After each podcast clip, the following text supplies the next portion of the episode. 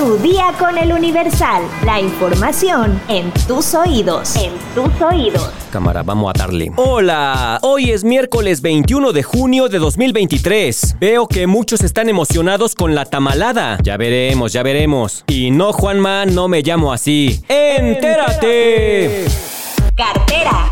La ola de calor ha disparado la demanda de hielo en México. Las principales productoras reportan escasez del producto y argumentan que la producción ya está vendida para las próximas dos semanas. Una disculpa, pero todo el hielo que estamos produciendo está vendido para las próximas dos semanas. Hay una escasez de hielo a nivel nacional y estamos trabajando las 24 horas del día para normalizar esta situación. Si es de su interés, con muchísimo gusto podemos atenderlos a partir de la segunda semana del mes de julio. Una disculpa nuevamente por no poder atenderlo. Dice en su canal de WhatsApp la empresa Hielo Fiesta. Desde el pasado fin de semana, en pleno festejo del Día del Padre, usuarios reclamaron a la empresa que no encontraban hielo en ninguna tienda, aunado a la alta demanda del producto ante la ola de calor que azota gran parte del territorio nacional. En un recorrido realizado por el Universal, tiendas como Oxxo, Walmart y pequeños negocios reportan que hay desabasto de hielo, sin que hasta el momento se tenga claridad sobre cuándo se normalizará la venta del producto. Ante las elevadas temperaturas, la población mexicana busca todas las formas para refrescarse. La Alianza Nacional de Pequeños Comerciantes reporta que los niveles de inventario no van a la velocidad de la demanda, con lo que las ventas se han incrementado en el último mes en un 56.6% en lo que se refiere al agua embotellada, mineral y de sabor, en un 32.9% los refrescos de cola, en un 9.8% los refrescos de sabor y la cerveza en un 80%.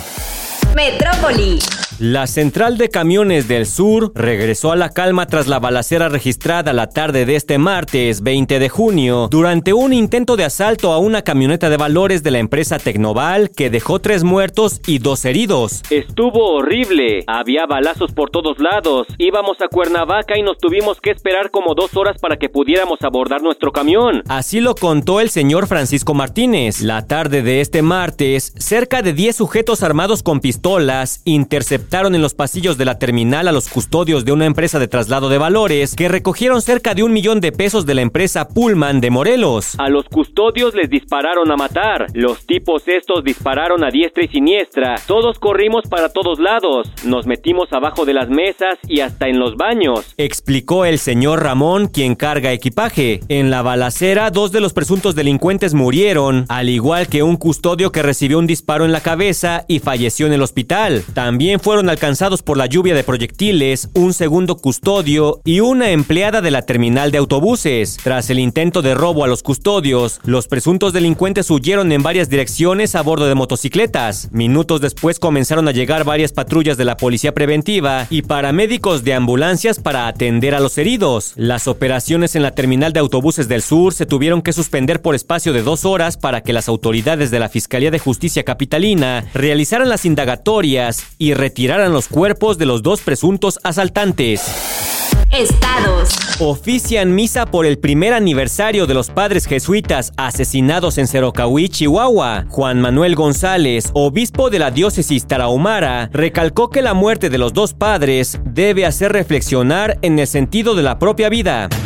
Reportan 41 pacientes con golpe de calor en Tamaulipas. Tres más han fallecido. Tamaulipas ha llegado a reportar temperaturas de hasta 45 grados por las tardes. Mueren dos estudiantes tras caerles una roca en Cascada de Chilón, Chiapas. Virginia N. y María B. de 16 años fallecieron al caerles una roca en la cascada San Antonio Bulujiv y otro estudiante resultó lesionado. Por altas temperaturas, reportan 16 incendios forestales activos en Veracruz. La Secretaría de Protección Civil Estatal informó que los incendios se concentran principalmente en la región central montañosa, selváticas del sur y uno en la parte norte. El desplome de una avioneta deja un lesionado en playas de La Paz, Baja California Sur. Los hechos ocurrieron la tarde de este martes 20 de junio en las playas de la zona de La Ventana. El lesionado fue trasladado a recibir atención de emergencia. Mundo.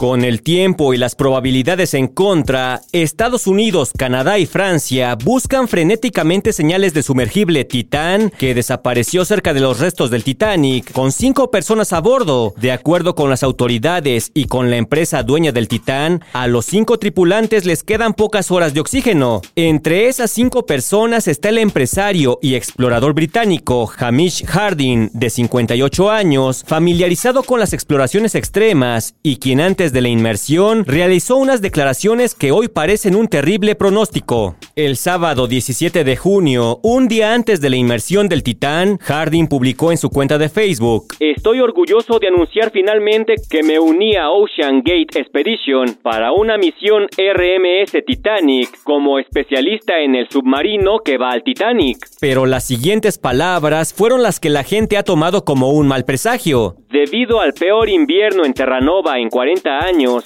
es probable que esta sea la primera y única misión tripulada al Titanic en 2023. Se acaba de abrir una ventana climática y mañana, refiriéndose al domingo, intentaremos bucear. La comunicación con Titán se perdió el domingo durante su descenso hacia los vestigios del Titanic que se encuentran a casi 4.000 metros de profundidad en medio del Atlántico Norte. Un buque con capacidad para operar drones bajo el agua y varios aviones de la Guardia Costera estadounidense y de las Fuerzas Armadas canadienses, equipados con alta tecnología, son parte del operativo que trabaja para encontrar el Titán, cuyo los viajes tienen un costo de 250 mil dólares por persona.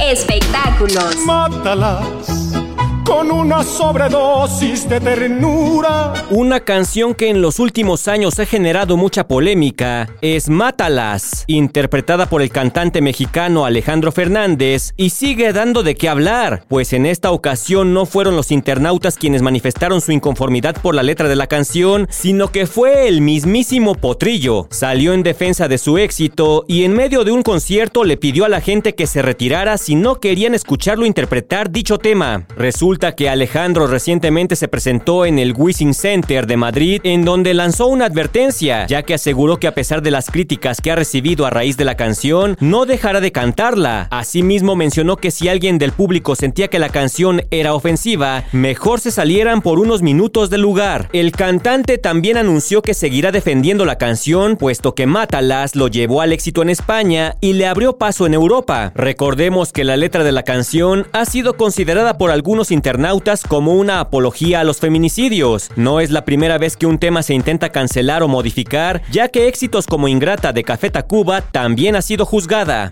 Me interesa saber qué opinas de esta canción. Deja tu comentario en Spotify.